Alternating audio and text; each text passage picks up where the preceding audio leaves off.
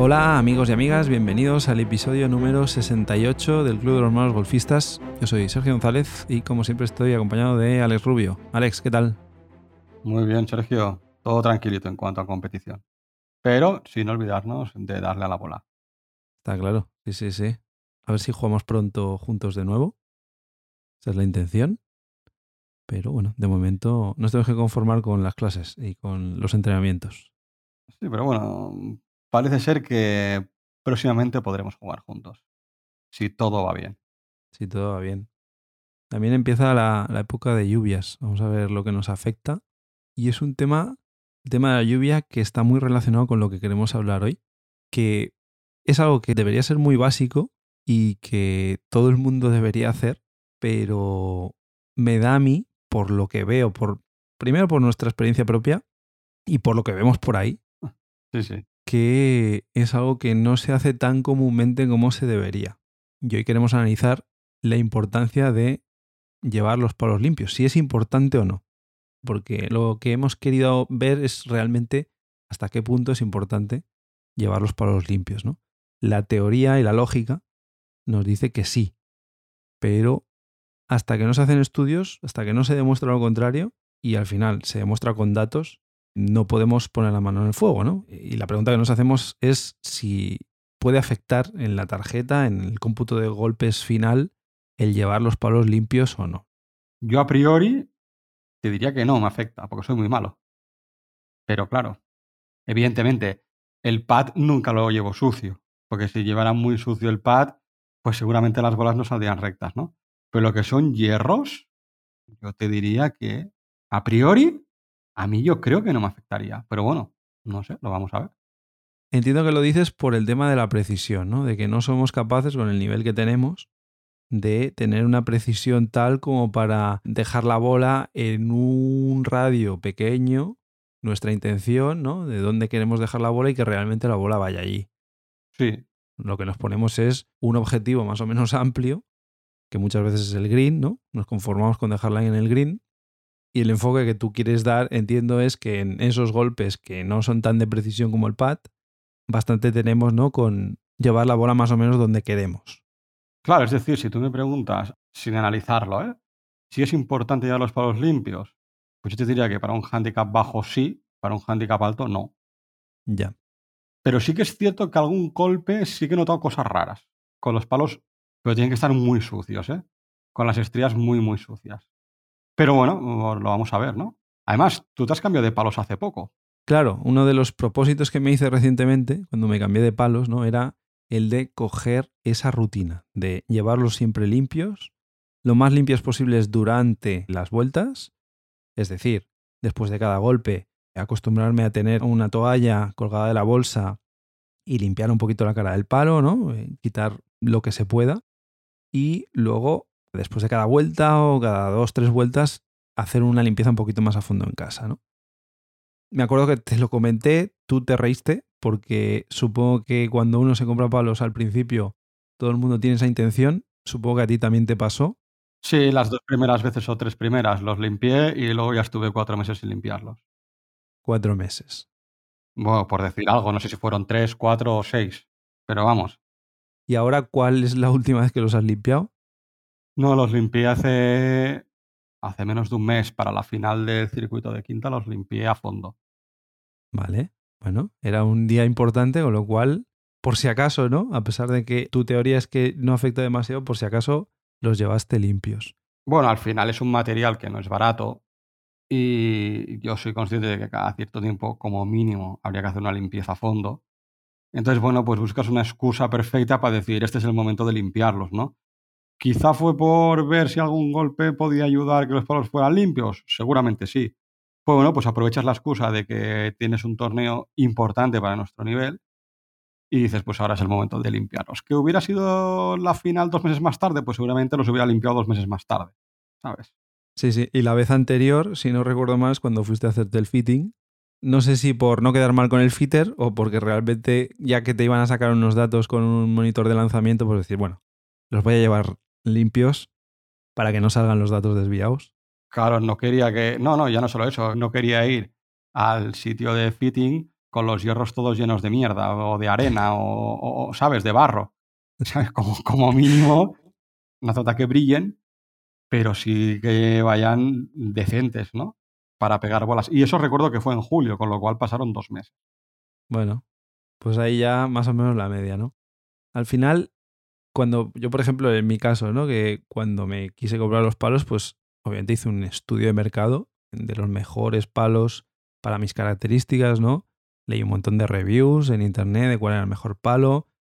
Hice un fitting con un profesional, pero lo analizas y luego te compras ese palo que es perfecto para ti, que está diseñado para ti con una tecnología muy pensada, ¿no? Y luego llevamos los palos sucios y a priori toda esa tecnología y todo ese tiempo invertido como que lo tiramos a la basura, ¿no? No sé, hay que ver si realmente eso tiene un sentido o simplemente, pues bueno, con el nivel que tenemos, pues es lo que hay, ¿no? La teoría también y, y la lógica nos dice que cuando el palo está lleno de barro, las estrías prácticamente no se distinguen y de alguna manera tiene que afectar en el vuelo de la bola, ¿no? El objetivo de las estrías es mover cualquier obstrucción del punto de impacto. Es decir, esa suciedad, esos trozos de hierba, incluso el agua, las estrías el objetivo que tienen es repartir o sacar de en medio toda esa suciedad para que el impacto de la bola sea lo más limpio posible.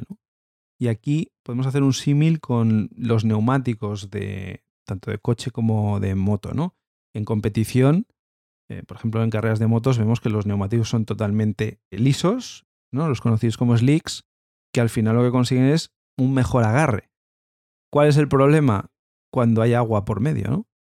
que el agua lo que hace es quitar la fricción que hay entre, en este caso, la bola y la cara del palo, y ahí es donde nos afecta realmente.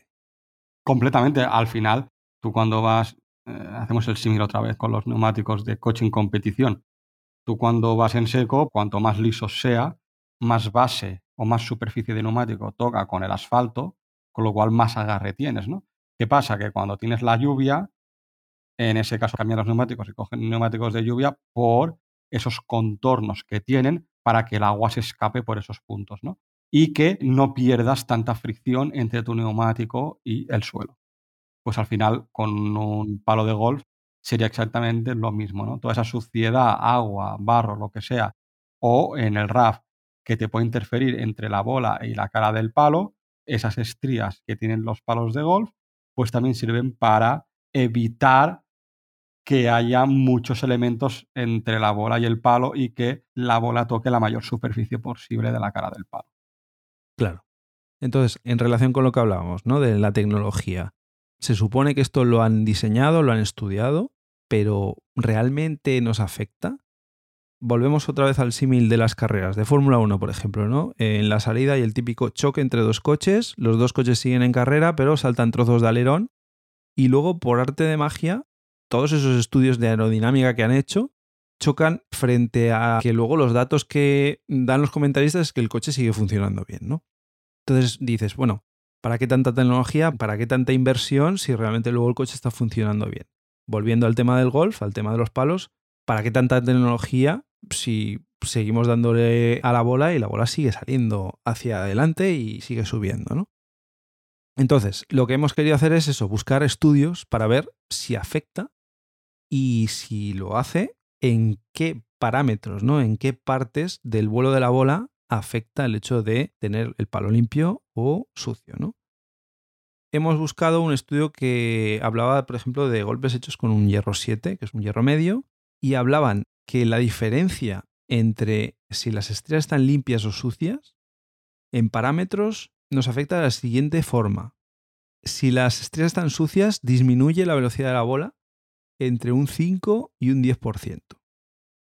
Eso para empezar. Por otro lado, el spin disminuye, pero además con parámetros que pueden llegar a un decremento de más del 50% en el spin. Muchísimo. Que eso es una pasada. Pierdes control. Sí, sí, exacto. Ese es el primer pensamiento que tenemos, ¿no? Perdemos control. El ángulo de lanzamiento aumenta. Cuando yo pensaría que sería todo lo contrario, ¿no? Que la bola saldría más baja de lo normal. Pues parece ser que no. Por el hecho de no tener las estrías, la bola resbala por la cara del palo y la bola sale como más en globo. Pero luego la altura de la bola, lo que alcanza como altura máxima, disminuye. Porque claro, el ángulo de lanzamiento aumenta, pero la velocidad de la bola ha disminuido. Con lo cual, la bola no hace el arco que haría en condiciones de un palo limpio. Y con lo cual el ángulo de descenso disminuye, porque al no volar tan alto, el ángulo va a ser más pequeño, ¿no? Exacto. Y luego, el último parámetro que nos decían en el estudio es que la distancia aumenta ligeramente, pero muy ligeramente. ¿Y eh, cuál es el problema? Que aumenta a costa de perder el control, porque como tenemos menos spin, el ángulo de descenso disminuye, la bola sale como más disparada pero sin control. Claro, esto, buf, para handicaps bajos es criminal, porque en golpes a green, claro, interesa votar en green y que la bola se quede clavada. Nosotros al final somos handicaps altos, golpes a green, muchas veces la mayoría nos quedamos cortos. Por lo cual dices, bueno, si pierdo control, que me quede 10 metros cortos o 20 metros cortos, no creo que afecte tanto en el resultado, ¿no? Al final es un golpe que no ha llegado a green. Pero gente buena que su segundo golpe en un par 4 la meta en green, el hecho de llevar un palo sucio puede hacer que esa bola salga de green y ya con dos pads ya no lo metes la bola. A lo mejor necesitas un approach y el approach la puedes liar y no haces approach y pad. Pues bueno, ¿que a los handicaps altos también les afecta? Sí, claro que les afecta, pero yo creo que en menor medida que un handicap bajo, hasta ahora. Eso seguro. El problema viene con lo que vamos a comentar ahora, que está relacionado con lo que hemos visto, es el tema de la consistencia la desviación que tenemos entre un golpe y otro, que aumenta significativamente. Al final, si tú en un monitor de lanzamiento haces cinco golpes con el palo limpio, la diferencia entre un palo y otro en condiciones de impacto normales se reduce mucho. Son bolas que prácticamente caen en el mismo sitio, tanto en dispersión lateral como en dispersión en distancia. Cuando el palo está sucio, esta desviación es muy diferente entre un golpe y otro. Incluso en impactos que sean similares, en swings similares, misma velocidad de swing, el hecho de tener el palo sucio hace que si la bola impacta en un punto en concreto o en otro ligeramente apartado, el vuelo de la bola es completamente diferente. Con lo cual, el spin disminuirá, pero puede ser en mayor o menor medida, la velocidad a la que sale también, la altura a la que sale también, y al final hay como mucha desviación entre un golpe y otro cuando aparentemente los golpes son más o menos similares. ¿Eso qué pasa? Que mm, lo que hace es que tengas menos control por un lado y eso te repercuta mentalmente en menor confianza en el resultado en el que vas, que vas a tener.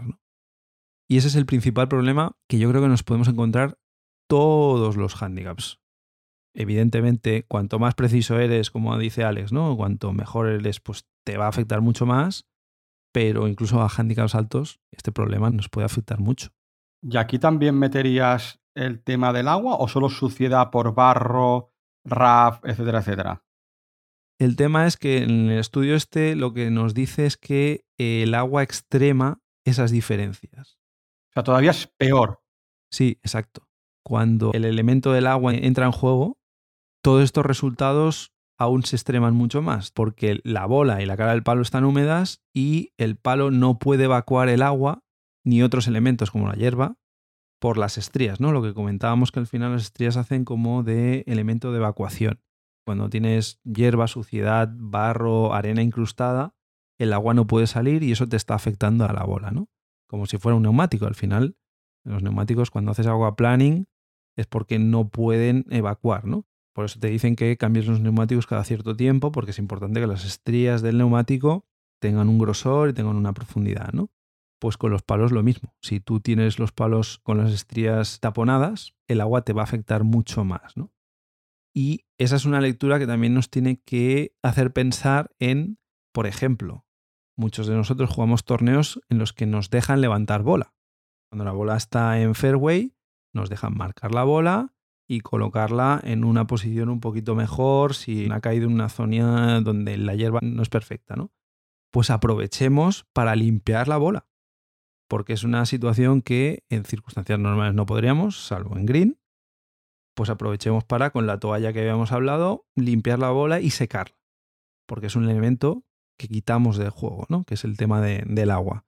No hace falta que haya llovido, los campos obviamente están húmedos, a primera hora mucho más, pero durante el día también.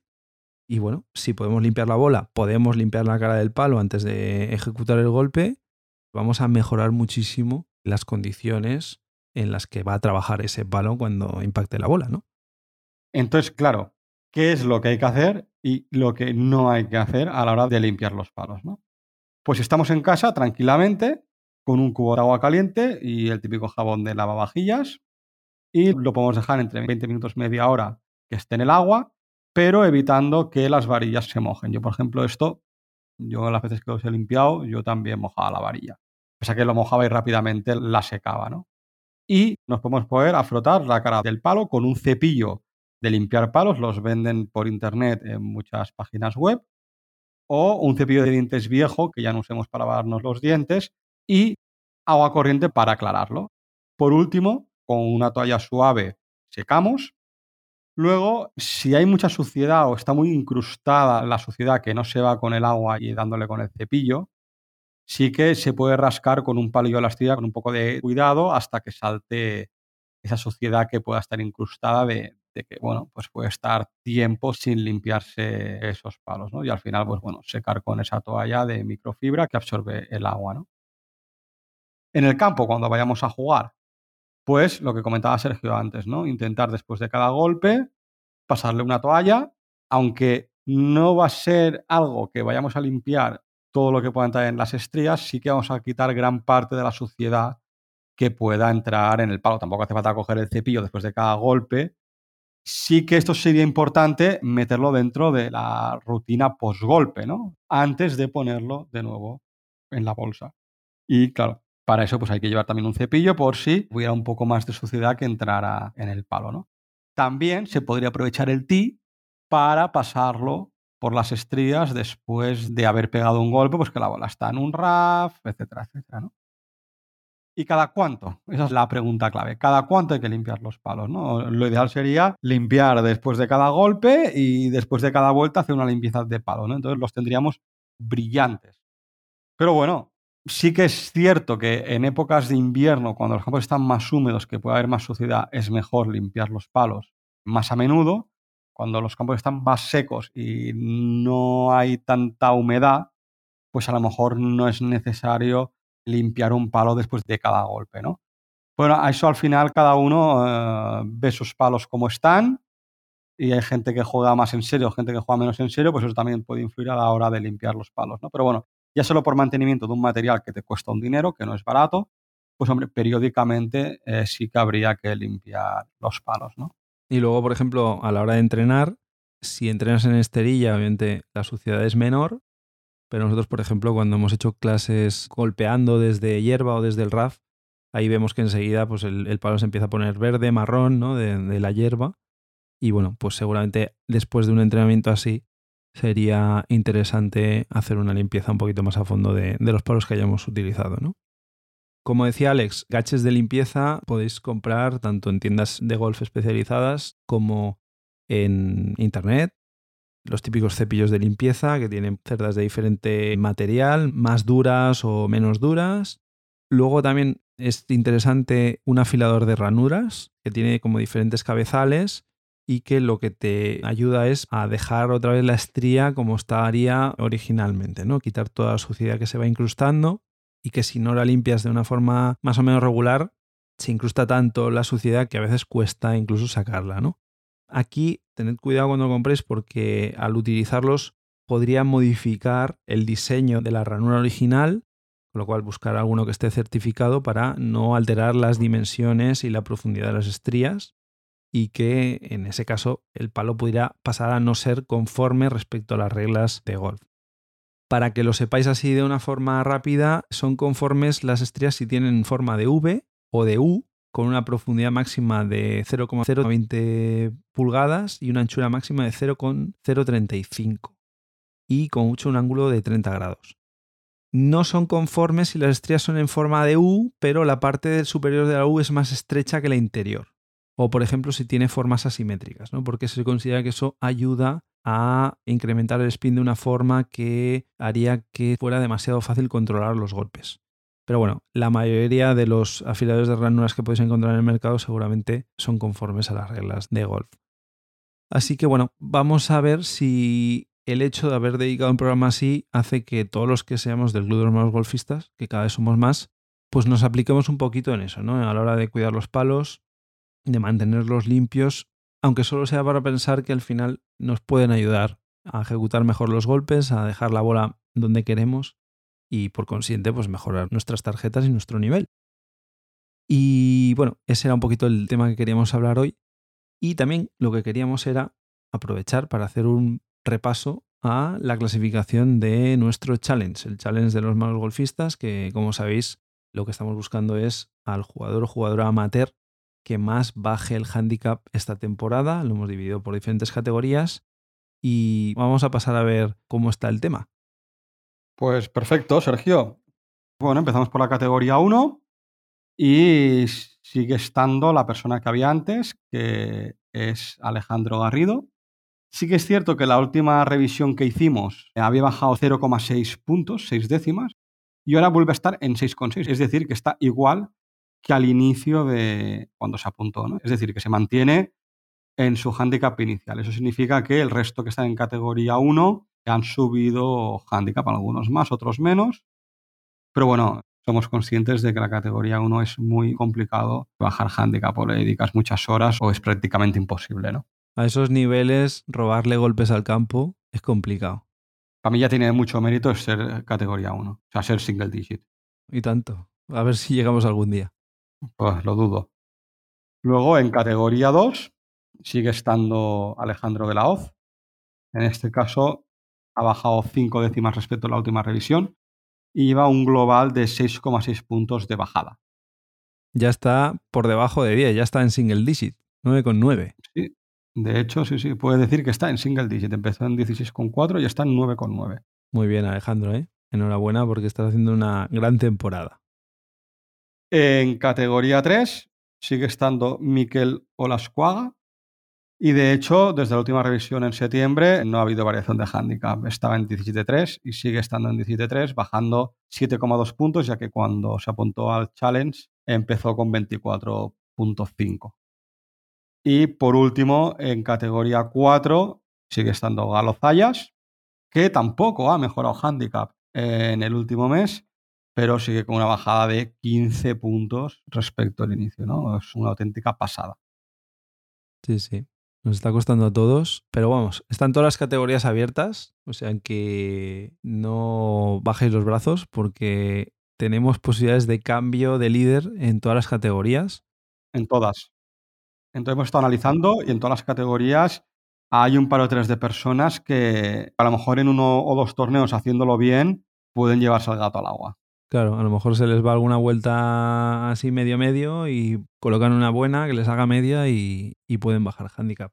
Recordad que tenéis hasta diciembre para seguir intentándolo. Enhorabuena a los cuatro líderes y a todos los que venís persiguiendo, pues también si estáis haciendo buena temporada, que hay muchos que estáis bajando handicap, Alex también está bajando handicap, no para de bajar handicap. Enhorabuena a todos los que estáis consiguiendo esos buenos resultados esta temporada. Iremos actualizando las clasificaciones de forma más o menos regular, como venimos haciendo, y os pondremos obviamente las eh, clasificaciones, los líderes en nuestro Instagram para que también lo tengáis ahí colgado. Os recordamos que tenemos nuestras cuentas en las redes, en Instagram y en Twitter, Malos Golfistas. Tenemos nuestro correo electrónico, malosgolfistas.gmail.com. Estamos recibiendo muchos correos muy interesantes y cualquier cosa que queráis que comentemos en el podcast, pues ya sabéis, esas son las vías de contacto. Os agradecemos a todos que nos sigáis, suscribíos al podcast en la plataforma que escuchéis habitualmente los podcasts y nada más, lo dejamos aquí por hoy. Os deseamos una muy feliz semana de golf y que vayáis a por el Verdi. Hasta otra.